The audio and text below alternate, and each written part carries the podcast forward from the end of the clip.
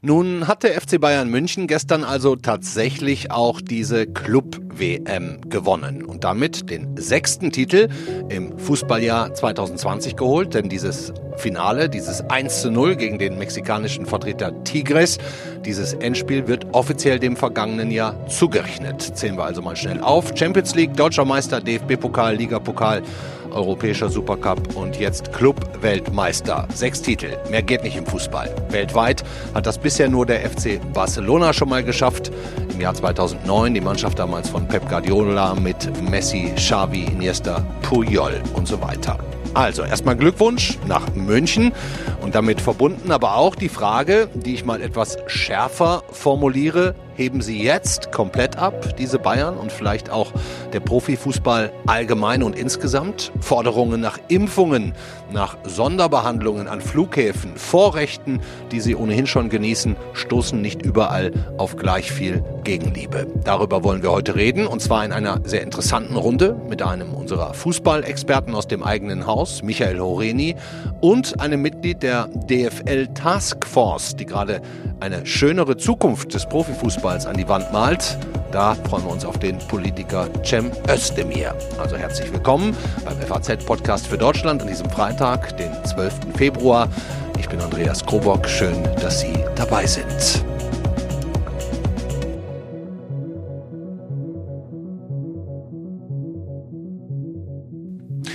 Glaube, unsere Gesprächsrunde heute kann neidlos den sportlichen Erfolg des FC Bayern München anerkennen, die gute sportliche und auch wirtschaftliche Arbeit, die da seit Jahren oder auch Jahrzehnten gemacht wird. Aber dennoch polarisiert der Verein natürlich enorm. Die einen lieben ihn und suhlen sich in diesen Wahnsinnserfolgen. Andere sehen darin eine Spur von Arroganz, vielleicht sogar Größenwahn, mindestens Überheblichkeit. Was dieser Tage in der Pandemie vielleicht noch heißer heißer diskutiert wird als je zuvor. Wir sollten also erstmal klären, vielleicht, welche Vereine unsere Gesprächspartner eigentlich so bei sich im Herzen tragen. Fangen wir vielleicht mit unserem Gast an, mit unserem externen Gast. Er ist Grünen-Politiker im Bundestag, war lange Zeit Bundesvorsitzender der Partei. Bei der letzten Wahl 2019 musste er dann eine sportliche Niederlage einstecken und heute ist er vor allem bei uns, weil er nebenher in der Taskforce der deutschen Fußballliga DFL ähm, mit dabei war, die den Profifußball der Zukunft erfinden soll. Also erstmal Hallo, Cem Özdemir. Hallo, freut mich sehr, dass ich dabei sein kann. Ja, und jetzt verraten Sie es uns. Für welchen Verein schlägt Ihr Herz?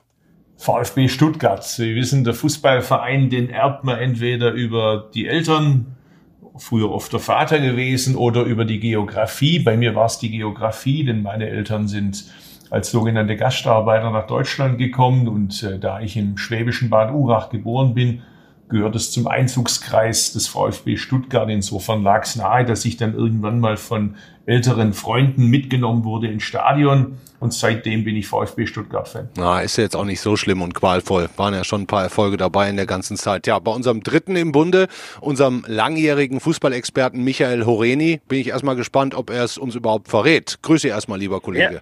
Ja, grüße Sie, hallo. Natürlich verrate ich Ihnen das. Bei mir ist das ganz ähnlich wie bei Cem Özdemir. Es ist geografisch und familiär bedingt. Ich bin in Frankfurt geboren und bin auch mit meinem Vater zum Fußball gegangen, zu Eintracht Frankfurt. Und ähm, ja, mit dem Verein bin ich groß geworden und das, ähm, das wird man auch nicht mehr los. Mhm. Na, ich sehe schon. Auch wenn man da auch vor ein paar Jahren dann äh, nicht mehr in der Stadt lebt oder weg ist, aber so ganz verschwindet das nicht. Ich würde jetzt mal sagen, VfB Stuttgart, Eintracht Frankfurt läuft bei Ihnen, meine Herren. Bei mir, ich sag's der Vollständigkeit halber auch mal, MSV Duisburg. Irgendjemand Mitleid? Okay. okay. Nee. okay. Man gönnt sich ja sonst ja. nichts. Und Übrigens hilft der VfB ja indirekt auch ein bisschen Eintracht Frankfurt über den genialen Freddy Bobic. Wie stehen Sie zu den Bayern beide? Gefühlsmäßig, ne? Sympathisch, unsympathisch, respektvoll. Wie, wie ist das bei Ihnen, wenn Sie da mal in sich reinhorchen? Wollen Sie anfangen, Herr Roini? Ja, also was, was Bayern München geleistet hat in den letzten 20, 30, 40 Jahren, das ist einzigartig im deutschen Fußball. Also das großer Respekt für äh, das, was, was dieser Verein geleistet hat. Ähm, als Journalist ist es natürlich auch so, ähm, Respekt ist natürlich, das ist eine, das soll allen Vereinen gegen, äh, entgegenbringt. Wenn dann aber Fehler passieren, dann, dann schauen wir da kritisch drauf. Und das ist beim FC Bayern natürlich auch der Fall. Ich gehöre auch nicht ins Lager der Bayern-Hasser, kann da wenig damit anfangen dass mein VfB zweimal hintereinander abgestiegen ist, lag jetzt nicht an Bayern, sondern es lag an hausgemachten Gründen, die auch was mit Managementfehlern zu tun haben.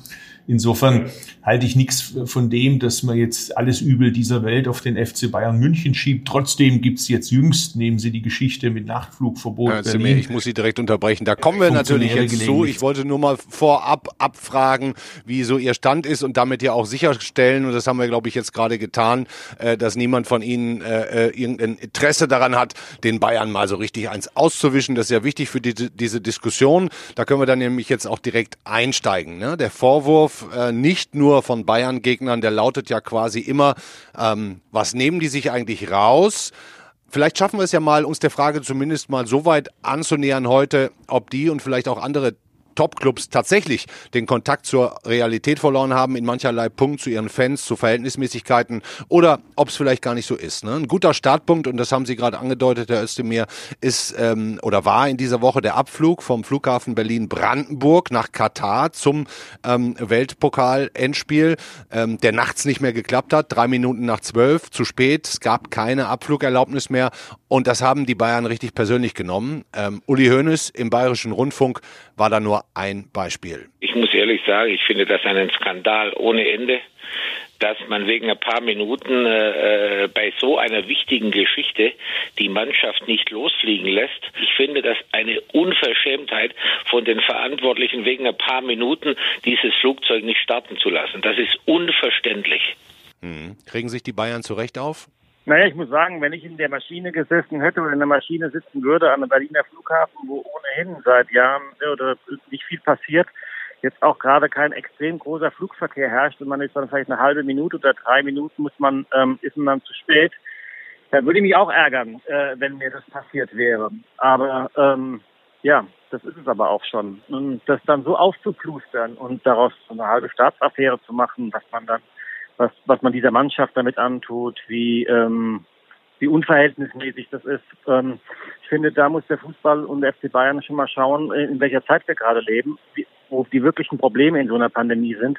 Und die sind sicher nicht da, äh, äh sind sicher nicht die größten Probleme dass eine Mannschaft dann mal am Boden bleiben muss und tatsächlich buchstäblich mal nicht abheben darf. Hm, bevor Sie jetzt kommen, Herr Özdemir, ich habe gestern und heute, das will ich nochmal vorwegschicken, ähm, mit dem Infrastrukturministerium in Brandenburg telefoniert, ähm, was da passiert ist. Ein Interview wollten Sie nicht geben, aber Sie haben mir erzählt, dass es seit Eröffnung des Flughafens insgesamt zwölf Anträge auf eine Nachtflugerlaubnis gegeben hat, inklusive der Bayern. Zehnmal wurde abgelehnt. Zwei diplomatischen Flügen der Bundesregierung hieß es, sei es gestattet worden.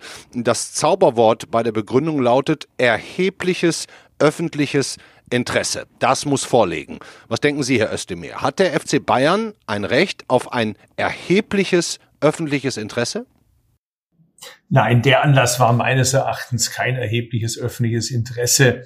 Äh, ich darf zitieren Herrn Höhnes, äh, Skandal ohne Ende. Das ist einfach nicht angemessen, passt übrigens auch nicht zu dem, was man ja während der Pandemie zuvor von vielen Fußballfunktionären hören konnte. Stichwort Demut, Stichwort gesellschaftliche Verantwortung, Vorbildfunktion. Da passt es nicht dazu. Und ich will aber zur Ehrenrettung sagen, dass sich viele Fußballer vom FC Bayern ja ganz anders geäußert haben. Die haben gesagt, klar war das nicht schön, wie Horeni gesagt hat. Aber es ist jetzt auch nicht äh, der Untergang des christlichen Abendlandes passiert, äh, weil sie um 0 Uhr 3 da halt eben die Landeerlaubnis nicht bekommen haben, weil es da eben ein Nachtflugverbot gibt. Und ich will auch noch mal was zu dem Rahmen sagen, in dem wir uns da befinden. Wir reden in der Zeit, äh, wo die Fußballindustrie Geisterspiele bekommen hat. Es freut uns ja auch als Fans, wenn wir schon nicht im Stadion sein dürfen, dass wir wenigstens am Wochenende die Spiele sehen können. Aber vergesst man mal nicht, es gibt auch den Amateur, den Breitensportler, der seit Monaten nicht mehr trainieren darf. Es gibt die Solo-Selbstständigen, denen alle Einnahmen wegfallen, die vielleicht zu Hause noch zwei Kinder haben, die sie beschulen und bespaßen müssen. In der Zeit passiert das. Und äh, wenn man will, dass der Fußball weiterhin Akzeptanz hat, und da geht es jetzt nicht um den FC Bayern, da geht es um das gesamte Ansehen des Profifußballs, dann sind solche ja. Äußerungen das Gegenteil von hilfreich. Ein weiterer Punkt aus dieser Kategorie ist ganz sicher auch die Forderung, vor allem von Karl-Heinz Rummenigge. Ähm, ich würde jetzt auch gerne mal andere Vertreter von deutschen Profiklubs nennen, aber die Bayern tun sich da gerade eben auch wirklich besonders hervor. Äh, er fordert jetzt, dass Profifußballer vorgezogen geimpft werden sollen. Ich meine, wir haben viele positive Fälle im Fußball. Ähm, bei Bayern allein drei. Jetzt Thomas Müller, der auch aus Katar zurückfliegen musste, Corona infiziert. Ihm geht's wohl aber soweit ganz gut. Ähm, was denken denken Sie über diesen Vorschlag? Im Grunde finde ich, wenn sich Prominente bereit erklären, dass sie sich oder als Vorbilder vorangehen für eine in einer Zeit, ähm, wo man auch die Sorge haben kann, ähm, dass sich nicht genug Leute impfen wollen, dass es da, eine, dass es da zu viele Sorgen gibt, dass es ähm, Impfgegner gibt, dass dort Prominente dann vorangehen und sagen und damit Signal setzen, ähm, um andere zu überzeugen, dass es überzeugender ist, äh, als wenn es ein Politiker sagt, das kann ich gut verstehen. Äh, wenn das gemeint wäre, dann finde ich das einen guten Vorschlag. Wenn damit aber verbunden werden soll, dass ähm, Fußballer geimpft werden, damit sie ähm, ihren Sport besser betreiben können, dass das der Vorgriff ist aus, auf äh, Öffnung der Stadien, also wenn das Eigeninteresse äh, da vorherrschend ist, das passt nicht in die Zeit, das ist kein richtiges Gespür für das, was die Menschen äh, derzeit durchmachen und was sie bewegt und ähm, wie ihre eigene Stellung dazu sein hat. Ja, ich kann hinzufügen, ich freue mich, wenn sich äh, Fußballer impfen lassen wollen, aber halt sobald sie dran sind. So einfach ist es. Äh, vergessen Sie mal nicht, wir hatten jetzt vor kurzem äh, die Ministerpräsidentenkonferenz mit äh, der Bundeskanzlerin. Da ging es beispielsweise um die Frage, was ist mit Lehrerinnen, Lehrern, mit Erzieherinnen, Erziehern, ob man die jetzt vorzieht und in eine solche Lage passt es einfach nicht. Wir sind da auch in einer Verantwortung. Ich will nur mal dran erinnern, wir reden über die größte Nachkriegskrise gerade. Hm. Ich habe zu dieser Frage auch mal unseren Feuilleton-Herausgeber Jürgen Kaube äh, gefragt. Der ist seines Zeichens absolut auch eine Fußballanhänger, muss ich sagen. Beim Wort Fan würde er mir wahrscheinlich ein bisschen böse sein. Also er interessiert sich sehr für Fußball und ich habe ihn gefragt, ob so eine Forderung nach äh, Impfungen aus ethisch-moralischer oder vielleicht sogar auch fast schon philosophischer Sicht irgendwie vertretbar wäre. Hören wir uns mal zusammen an.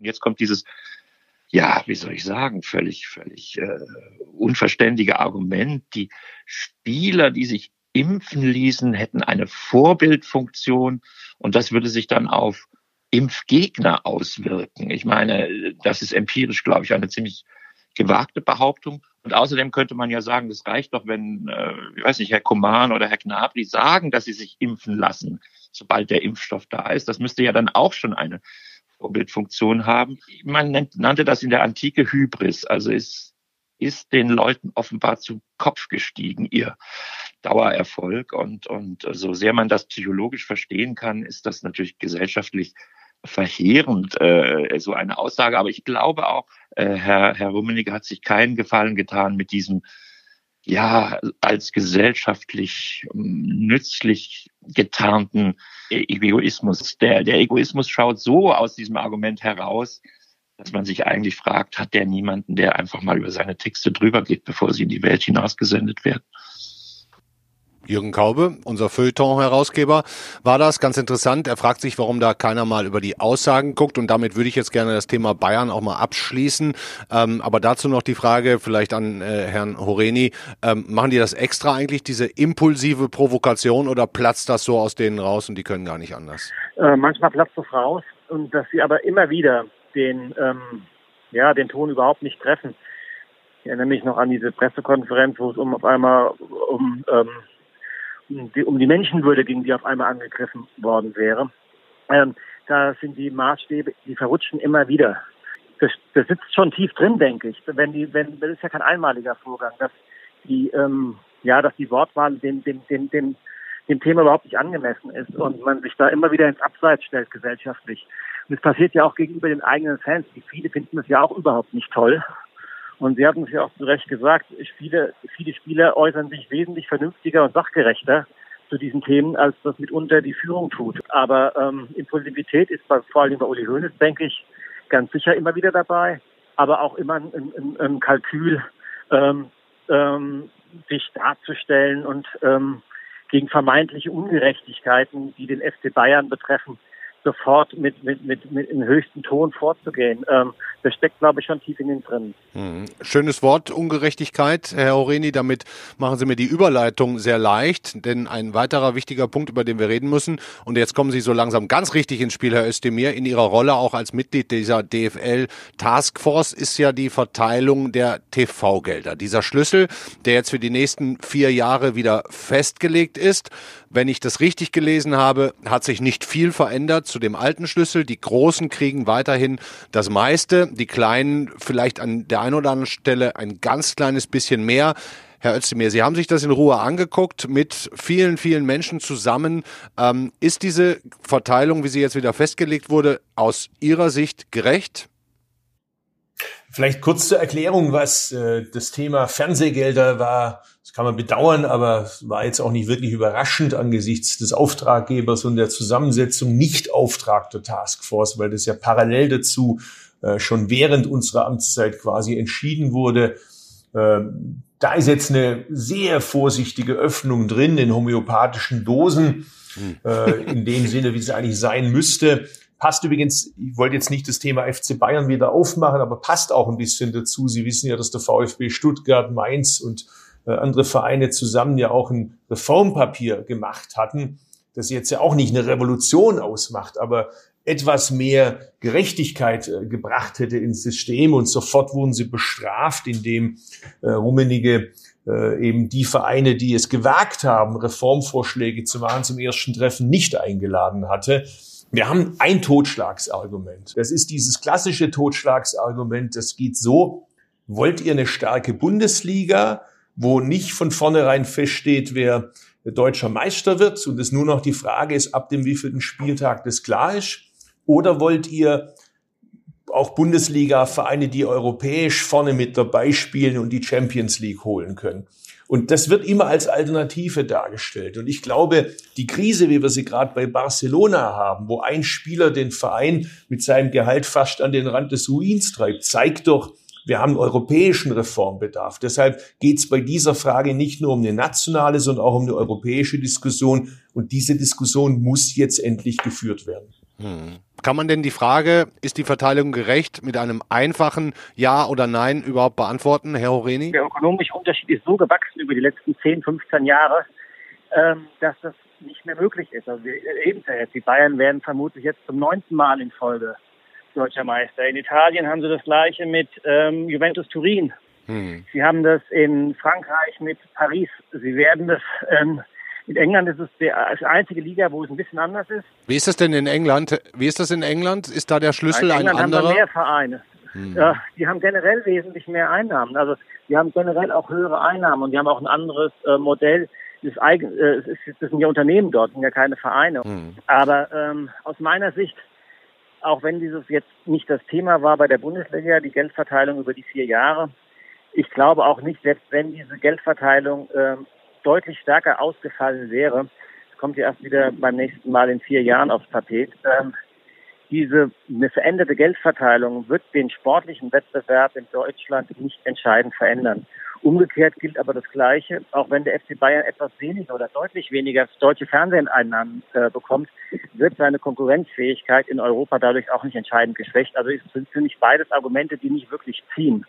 Ich glaube daher, dass das was, was worüber äh, das ist eine Quadratur des Fußballs, die in diesem Fall versucht wird. Und aus meiner Sicht für die nächsten, auf absehbare Zeit überhaupt nicht erfolgversprechend ist. Zusammenzufassen wäre ja auf jeden Fall nochmal, die Fußballwelt lebt gerade in einer Blase und die Distanz zur normalen Gesellschaft, also diese Gladiatoren in einer Art gepolstertem Käfig, so scheint es mir fast, ja, diese Distanz wird in der Pandemie nochmal stärker oder ist stärker geworden, auch im Verhältnis zu den Fans, ne? also zur Ultraszene zum Beispiel, deren Choreografien und Gesänge derzeit ja wirklich jedem fehlen. Es fällt ja meistens erst auf, wie wichtig was ist, wenn es nicht mehr da bist, da ist. Ne? Und ich habe jetzt mal bei einem der Macher des Fanmagazins Schwarz-Gelb nachgefragt. Das ist äh, bei Borussia Dortmund entsteht das. Ähm, er ist ein Dortmund-Fan mit guten Kontakten zur Ultraszene. Wie das Verhältnis der Fans, der Ultras zu den Vereinen am Beispiel Borussia Dortmund sich zuletzt entwickelt hat. Ja, da kann man durchaus eine immer größer werdende Entfremdung und Distanz zum Fußballgeschäft wahrnehmen. In Dortmund etwa berichten einzelne Fans, äh, die seit Jahren kein Spiel im Stadion verpasst haben, dass sie seit Beginn der Pandemie noch kein BVB-Spiel gesehen haben, eben weil für sie Fußball zwingend im Stadion und eben auch vor Fans stattfinden muss. In Bezug auf die Ultraszenen, und das ist ein Umstand, den man auch aus anderen Städten beziehungsweise von aktiven Fans und Ultras von anderen Vereinen hört, da kommt natürlich dazu, dass deren Fan da sein weit über den Spieltag hinausgeht. Ähm, das ist dann etwa so, dass viele Gruppen auch Räumlichkeiten besitzen, in denen man sich die ganze Woche übertrifft und anderen Aktivitäten außerhalb des Stadions nachgeht. Und diese Möglichkeiten fallen durch die Kontaktbeschränkung natürlich auch weg, was es auch für Ultrasgruppen sehr schwierig macht, ihr Gruppenleben aufrechtzuerhalten, obwohl eben dieses Gruppenleben eines der wichtigsten Dinge für Ultrasgruppen ist. Und schließlich, wenn man so ein bisschen in die Zukunft auch blicken möchte, ist auch die Sorge groß, wie es eigentlich irgendwann wieder weitergehen soll, wenn dann Zuschauer wieder zugelassen sein werden. Weil wenn man dann zurückblickt auf ja, ein, zwei Jahre, in denen man permanent nur Kritik am Profifußball und auch seiner Rolle in der Pandemie geübt hat, dann fällt es mir persönlich sehr schwer, mir vorzustellen, dass die aktiven Fans dann von heute auf morgen wieder auf die Ränge zurückkehren und dann ein großes Spektakel abfeiern, als ob es diese genannte Entfremdung nie gegeben hätte. Von daher ist das, glaube ich, eine Entwicklung, ähm, ja, die sehr interessant wird, weiter zu beobachten. Christopher Georgios war das vom ähm, Borussia Dortmund Fanmagazin Schwarz-Gelb. Der ist da nicht so optimistisch, ähm, was die was die Rückkehr von Fans ins Stadion angeht. Ähm, wie sehen Sie das? Ich sehe das ähnlich, muss ich sagen. Also ich glaube, diese Entfremdungstendenzen, die hat es ja schon vorher gegeben. Ich glaube auch, dass das jetzt noch weiter vorangeschritten ist. Ähm, für viele, die freuen sich natürlich wieder, wenn, wenn, wenn Fußball in den Stadien irgendwann stattfinden wird. Aber ich glaube, das wird so schnell nicht mehr wie vorher werden, falls es das überhaupt nochmal wird. Ähm, auch die Vorstellung, dann äh, stellen wir uns vor, so eine Tribüne in, bei Borussia Dortmund 25.000 auf den Stehrängen dicht an dicht. Ob das alle doch so wollen ähm, nach dieser Pandemie, ähm, da, da habe ich auch so meine Zweifel. Ich freue mich, wenn ich mal wieder bei einem Heimspiel des VfB Stuttgart äh, da mit den Fans zusammen Daumen drücken kann und hoffentlich dann drei Punkte auch bei uns bleiben. Aber wie das wird, weiß ich nicht. Ich will aber zu den äh, Fanclubs mal sagen, ich finde, das kann man ruhig auch mal sagen, bei aller Kritik am deutschen Fußball, dass wir eine lebendige Fankultur haben, dass die Stadien überwiegend voll sind bei uns und wir nicht irgendwelche Fangesänge vom Band brauchen, wie andere vorher genannte Länder, das spricht schon auch für den deutschen Fußball. Das sollte man auch hüten wie der Augapfel. Zu all dem ist ja gerade der Deutsche Fußballbund DFB noch in einer Art Selbstzerfleischungsprozess, Machtkämpfer an der Spitze. Jetzt hat sich zur Abwechslung die DFL zur Aufgabe gemacht, wir haben es gesagt, den Fußball zu retten, wobei das so negativ ausgedrückt ist, sagen wir ja, in eine bessere Zukunft zu führen. Herr Özdemir, ähm, wenn ich das richtig sehe, hat diese Taskforce 17 Punkte ausgemacht, die besser werden sollen. Das Verhältnis zu den Fans spielt da auch eine Rolle.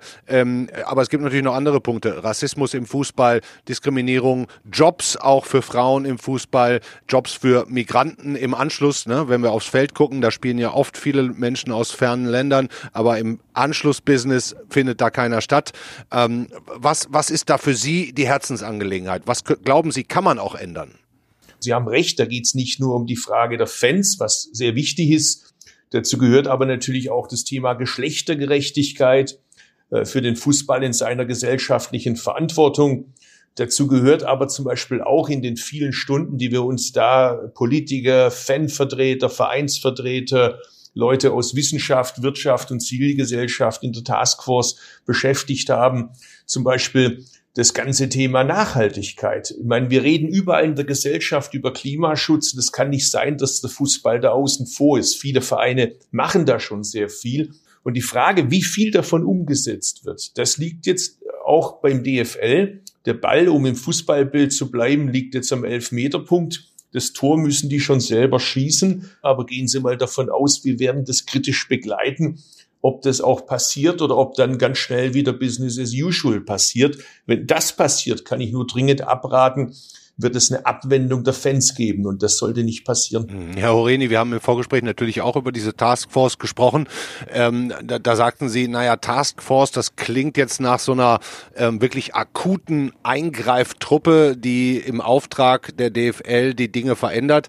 Ähm, wie, wie ordnen Sie das ein? Ähm, weil letztlich werden ja Vorschläge gemacht und am Ende kann die DFL ja damit umgehen, wie sie will. Halten Sie diese Taskforce für einen nach außen hin äh, schön anzusehenden Versuch, den Fußball äh, noch schöner zu machen? Oder glauben Sie, Herr Horeni, dass da wirklich Impact äh, durch ähm, passiert? Die DFL und Herr Seifert im Speziellen, die haben natürlich schon gemerkt, am Anfang der Krise und äh, während des ersten Lockdowns, ähm, dass ihnen ähm, ihr Geschäftsmodell um die Ohren zu fliegen droht. Und diese, Ein diese Einrichtung dieser Taskforce oder die Veränderungen, die dort angestrebt werden, die wurden im Übrigen, ich darf, man auch nochmal erwähnen, bei uns in der Zeitung, in dem Interview von, von Christian Seifert angekündigt. Und dass er mit diesen Dingen das sicher ernst meint, weil, äh, weil er sieht, was da auf dem Spiel steht, das sehe ich auch so. Ähm, wichtig wäre eben, und wir hatten es eben angesprochen, es ist eben eine Taskforce, die ja keine Beschlusskraft hat, sondern das ist ein Think Tank, der, der gute Vorschläge in weiten Bereichen oder wie Sie sagen, sehr gute Vorschläge gemacht hat, wie man das umsetzen kann. Ähm, aber es liegt jetzt im, in der Aufgabe des DFL-Präsidiums, ähm, aus vielen Vorschlägen dann zum Teil eben auch satzungsrelevante Vorgaben zu machen, dass die Dinge umgesetzt werden. Denn nur wenn das passiert, wenn es zu verpflichtenden ähm, Beschlüssen kommt, dann wird sich da etwas verändern. Ansonsten, so wie ich den Profifußball kenne, verabschiedet sich der eine oder andere gerne von, von Sonntagsreden, die er als solche empfindet. Und wenn er zu diesen Dingen oder Vereine, manche Vereine zu diesen Dingen nicht genötigt und gezwungen werden, ähm, tun die sich sehr schwer damit oder, oder lassen die Dinge versanden. Und jetzt ist es unsere vereinte Aufgabe als Fans, als äh, kritische Öffentlichkeit, als Politik, aber auch natürlich die Medien, die Journalisten, immer wieder dran zu erinnern, was passiert damit. Auch da will ich mit einer guten Nachricht vielleicht enden. Ich meine, schauen Sie sich mal an, wie sich die Fanszene verändert hat. Ich bin ja jetzt als Jugendlicher schon ins Stadion gegangen äh, rassistische Äußerungen, homophobe Äußerungen, sexistische Äußerungen, das gehörte früher in Anführungszeichen zum guten Ton dazu. Mittlerweile erleben wir, dass es aus den Tribünen heraus eine Reaktion gibt, die sagt, hey, halt die Fresse oder so bitte nicht. Kann man natürlich auch etwas freundlicher formulieren. Aber jedenfalls gibt es da Reaktionen dazu. Das ist gut. Insofern auch meine Bitte an die Fans, lasst da nicht nach. Das Ding ist ja öffentlich einsehbar. Äh, dieses Dokument, das wir da erstellt haben und fragt danach. Fragt eure bei den Mitgliederversammlungen der Vereine, äh, fragt nach, was davon wann wie umgesetzt wird. Hm. Ja, das Gute, was da durchklingt, ist, der Fußball gehört uns allen und das sollte im besten Fall auch so sein, auch wenn es aus dem Süden der Republik ein paar Stimmen gibt, bei denen man das Gefühl hat, der Fußball gehört manchen so ein bisschen mehr. Jetzt habe ich gerade noch eine Eilmeldung auf dem Tisch bekommen, Herr, Herr Özdemir. Äh, haben Sie es auch schon gehört?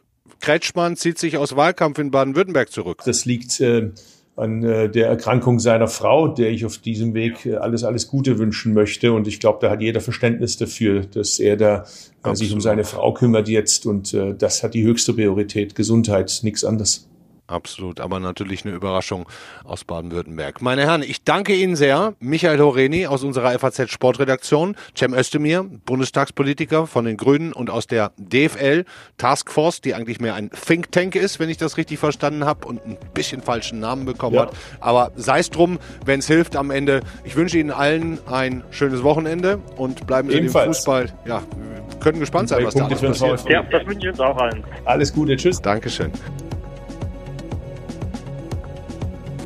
Das war der FAZ-Podcast für Deutschland an diesem Freitag, den 12.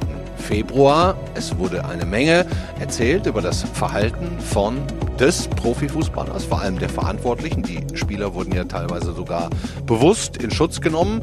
Ich will auch nochmal persönlich anhängen. Ich habe überhaupt nichts gegen den FC Bayern München, sondern bewundere die sportliche und wirtschaftliche Arbeit die da seit Jahrzehnten betrieben wird und würde mir solche Verantwortliche auch für meinen Verein, den MSV Duisburg, wünschen, der wie so viele andere ehemalige Traditionsclubs in der Versenkung zu verschwinden droht. Mehr Informationen zum Thema Fußball bekommen Sie natürlich auf all unseren digitalen Kanälen der FAZ, auch in der Zeitung immer wieder. Und ich denke, morgen früh in der Samstagsausgabe und dann später auch online finden Sie auch einen Artikel, ein Text von Michael Horeni, der sehr gut zum heutigen Thema passt. Das war's für heute. Ihnen allen ein schönes Wochenende. Ciao.